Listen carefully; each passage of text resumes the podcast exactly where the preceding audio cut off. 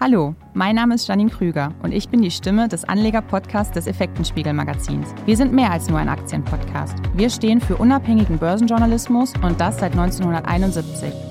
Wir hoffen, ihr hattet ruhige und besinnliche Feiertage. Das Jahr 2023 neigt sich dem Ende und wieder ist ein spannendes Börsenjahr vorbei. Da ist es gang und gäbe, dass man die vergangenen zwölf Monate noch einmal Revue passieren lässt. Das wollen wir uns auch nicht entgehen lassen.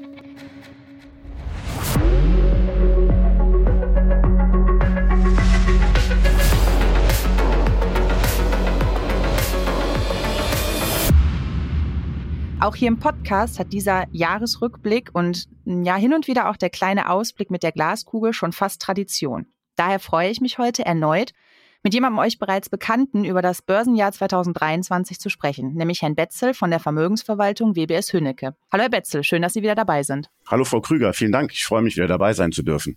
Sehr gerne. Herr Betzel, es ist, wie bereits erwähnt, mittlerweile beinahe eine Tradition, dass wir beide zu Jahresende nochmal über die Highlights sprechen. Und so möchte ich es auch dieses Jahr handhaben. Auch wenn man sagen muss, dass die letzten drei Jahre wirklich sehr ereignisreich waren und gefühlt eine Krise die nächste gejagt hat. In der Tat. Also zum einen, ich glaube, nach drei Jahren ist es eine Tradition. Wir machen es, glaube ich, mittlerweile schon länger. Da darf man in der Tat von Tradition sprechen. Und ich freue mich, dass wir das auch so beibehalten haben und vielleicht auch noch können. Und ja, um auf das einzugehen, was Sie gesagt haben, in der Tat. Also man kann ja viele Themen nehmen, die wir in den letzten drei Jahren hatten. Manchmal ist es auch so, man will es schon gar nicht mehr hören. Aber wenn wir es aufzählen, Corona, Ukraine, jetzt der Nahe Osten, dann haben wir Inflation, Klimawandel, das Thema Migration und auch die künstliche Intelligenz, die Transformation der Wirtschaft verunsichert Menschen. Auf der einen Seite könnte es ein Segen sein, auf der anderen Seite verlieren wir vielleicht Jobs dadurch. Alles Themen, die uns mit Sicherheit noch lange beschäftigen und vielleicht kommt auch dazu, man hat so nicht das Gefühl, dass wir irgendwo jemanden haben oder eine Gruppe von Menschen haben, die uns irgendwo den Weg daraus weist. Und das ist alles schon sehr schwierig. Allerdings, ich glaube, man sollte da nicht in Trübsal verfallen. Das ist das Schlechteste, was man machen kann, denn solche Phasen gab es auch immer schon in der Geschichte. Auch 2023 war ja kein einfaches Börsenjahr. Wie verlief dieses denn aus Ihrer Sicht? Ich erinnere mich an unseren Podcast Ende April. Ähm, da sagten sie im ersten Jahresviertel, oder beziehungsweise da stand ja fest, dass im ersten Jahresviertel dem DAX der Sprung über die 15.000 Punkte Marke gelang und damit eigentlich ein positiver Jahresstart. Ich meine sogar, sie sprachen vom besten Jahresstart seit 1988. Ja, ist richtig. Also auch für uns war, war 2023 eine wahre Achterbahnfahrt. Der DAX wird das Jahr, so wie es aussieht, ähm, aller Voraussicht nach mit einem als ja, mit einem außergewöhnlich guten Jahr einfach abschließen. Das fühlte sich aber während der Jahreszeit, während des Jahres für viele gar nicht so an. Ich denke, wir denken, dass das auch an der Verteilung der Performance über das Jahr gelegen hat. Und was Sie sagten, stimmt. Ähm, der DAX hatte gemessen an der Performance der ersten zehn Handelstage im Januar den besten Start in seiner Geschichte in ein neues Jahr äh, aufs Parkett gelegt. Und der gesamte Zeitraum Januar bis Anfang März war dann der erste Superzeitraum. Da ging es um insgesamt 11,5 Prozent nach oben von 13.923 bis 15.560. Dann gab es erstmal nichts, dann gab es eine Seitwärtsphase zwei Monate lang und dann war im Sommer nochmal ein Anstieg bis auf das Zwischenhochen, das war da damals ein neues Alltime-High, 16.528 im Juli und dann ging es runter um 2.000 Punkte bis mhm. Oktober. Und da blieben dann noch von den vorab zweistelligen Jahresgewinnen nur noch fünf Prozent übrig. So, und im Anschluss begann dann äh, Ende Oktober diese fulminante Jahresendrallye, die den DAX am 14.12. dann kurzzeitig über 17.000 Punkte brachte. Und seitdem konsolidieren wir. Also zusammengefasst, sehr turbulent, aber doch sehr erfreulich. Hm, und die, die Liste der, ich nenne es mal, Probleme war ja 2023 erneut fast endlos. Wir hatten eine, eine kleine Bankenkrise, nenne ich es mal, eine hohe Inflation, wie Sie schon sagten, der Ukraine-Krieg, zuletzt der Nahostkonflikt. Also wieder ein, ein Problem jagte das nächste. Ja, und Sie haben dann noch was ganz Aktuelles vergessen, nämlich die ja. Schuldendebatte durch das Urteil des Bundesverfassungsgerichtes zum Klimafonds. Nein, haben Sie recht, könnte man, da sind wir wieder bei der Anfangsfrage, ja, könnte man äh, endlos fortführen, aber es, es führt ja auch irgendwie nicht zum Ziel. Man muss ja nach vorne schauen. Und ähm, allerdings, ich gebe Ihnen recht, vor dem Hintergrund dieser ganzen Themen mag es verwundern, dass Aktien so gut abgeschnitten haben. Das ist auch etwas, was wir zum Beispiel in Kundengesprächen immer wieder wahrnehmen, dass da eine gewisse Verwunderung herrscht. Aber es gibt einen ganz wichtigen Grund, warum vor allen Dingen jetzt auch in der zweiten Jahreshälfte im, also, oder im letzten Quartal die Aktien so gut gelaufen sind, nämlich die Zinsen. Weil zum einen gehen die Inflationsraten eben schneller zurück, als das bisher erwartet wurde. Und dadurch wiederum prognostiziert der Markt mittlerweile schnellere und kräftigere Zinssenkungen seitens der Notenbanken im neuen Jahr. Und, das ist ganz wichtig, am Anleihenmarkt, also bei Staatsanleihen beispielsweise fünf Jahre, zehn Jahre Laufzeit, dort sind die Zinsen seit dem Jahreshoch Mitte Oktober schon deutlich zurückgekommen. Ich gebe da mal nur ein Beispiel. Nehmen wir mal die federführende US-amerikanische Zehn-Jahres-Anleihe. Die stand im Oktober bei einer Rendite von fünf Prozent. Mittlerweile sind wir unter vier Prozent. Und dieser Zinsrückgang hat die Aktienmärkte angeschoben. Mhm. Auch wenn man sagen muss, dass die Notenbanken da immer ein bisschen versuchen, die Euphorie zu dämpfen. Ein, ich nenne es mal schwacher Sommer, ist ja traditionell nicht untypisch. Da kam es dann jetzt zuletzt aber dann doch wieder zu dieser klassischen Jahresendrallye. Genau. Es ist eben, also wir, Sie kennen uns ja auch mittlerweile und wir schauen sehr gern und sehr stark auf die Saisonalitäten. Und da ist es eben im vierten Quartal so, da kommen zwei Faktoren zusammen. Zum einen haben wir von November bis Mai die erfolgreichsten sechs Monate an der Börse. Mal um das mit Zahlen zu unterlegen, seit 1980 hat der DAX in dieser Zeit im Schnitt um rund 8,5 Prozent zugelegt.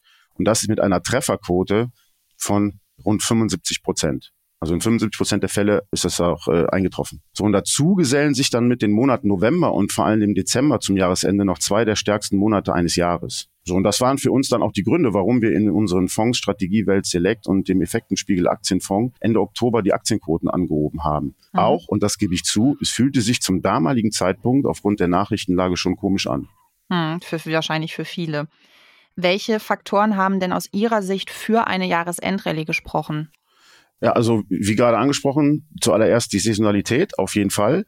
Da gab es aber dann eben noch im Zusammenspiel eine statistische Besonderheit aufgrund der Markttechnik. Ähm, ich versuche das mal ganz einfach zu erläutern und einfach zu erklären. Es gab nämlich neben diesem sogenannten Jahresendrallye-Faktor am 3. November ein sehr selten auftretendes sogenanntes Marktbreite-Signal. Mhm. Vereinfacht gesagt bedeutet das, dass am US-Aktienmarkt vor dem 3. November in den Monaten September, Oktober sind 60 Prozent der in den USA notierten Aktien hatten einen Abwärtstrend. Das hat sich dann Ende Oktober bis zum 3. November innerhalb von zehn Tagen so stark gedreht, dass auf einmal 60 Prozent der Aktien einen positiven, kurzfristigen Aufwärtstrend ausgebildet haben. Und solche schnellen Wechsel von die Mehrzahl der Aktien fällt bis zu die Mehrzahl der Aktien steigt, gab es seit 1950 15 Mal. Das ist eher selten. Mhm. Statistiker würden jetzt sagen, es ist eine nicht unbedingt relevante Zahl.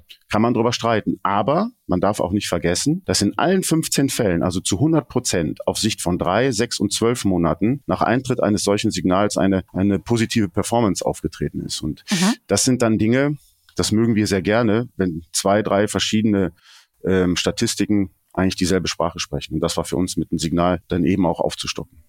Wir haben ja Anfang des Jahres auch über die Aussichten für 2023 gesprochen. Jetzt nochmal konkret die Frage, verlief das Jahr aus Ihrer Sicht wie erwartet?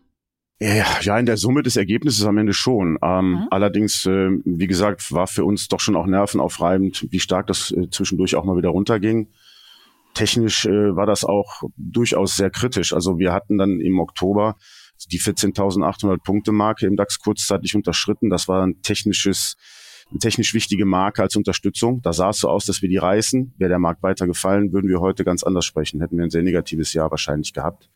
Insofern war es nervenaufreibend, aber in der Summe Ergebnisse schon. Vielleicht mal konkreter hatten wir damit gerechnet, äh, dass es nicht eingetroffen, dass diese sogenannten Value-Aktien gegenüber den Wachstums- oder Tech-Werten früher und viel mehr Boden gut machen würden, also viel stärker mhm. und besser laufen würden.